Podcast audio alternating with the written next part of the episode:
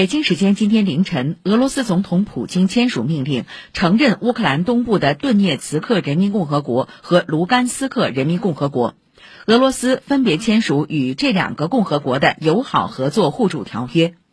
普京在全国视频讲话中表示，美国人利用乌克兰推行反俄政策，乌克兰加入北约是对俄罗斯国家安全的直接威胁。从历史层面看，现在接纳或推迟乌克兰加入北约，对俄罗斯来说没有区别。普京表示，美国和北约对俄方关于安全保障建议的答复没有回应俄方的三个核心关切，包括北约停止东扩，北约在欧洲的军事基础设施恢复到一九九七年时的水平，停止在俄罗斯边境附近部署打击性武器。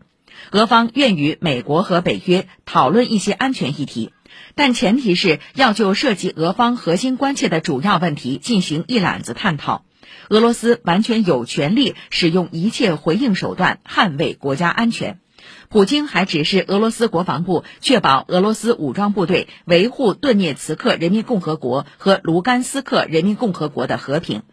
这一消息随即引发国际社会强烈反应。马上请出编辑李英蕊来做介绍。俄罗斯承认顿涅茨克共和国和卢甘斯克共和国之后，国际社会纷纷就此作出回应。美国白宫最新声明表示，总统拜登将很快发布一项行政命令，禁止美国人在顿涅茨克和卢甘斯克地区进行新的投资、贸易和融资。该行政令还将授权对决定在这两个地区活动的人实施制裁。此外，美国支持乌克兰要求联合国安理会就乌克兰及周边局势召开紧急会议，目前暂不清楚具体开会时间。拜登已同法国总统马克龙、德国总理舒尔茨进行了通话，三人均对俄罗斯表示了谴责。英国方面，首相约翰逊谴责俄罗斯的决定是对乌克兰主权和完整的公然侵犯。约翰逊在唐宁街发表讲话时表示，英国将实施一揽子制裁措施。法国总统府发布新闻公报称，总统马克龙谴责俄罗斯总统普京做出的决定。欧洲理事会主席米歇尔和欧盟委员会主席冯德莱恩也发表声明称，以最强烈的措辞谴责俄罗斯总统做出的决定。同时呢，欧盟方面表示，欧盟将对参与这一非法行为的人员采取制裁措施。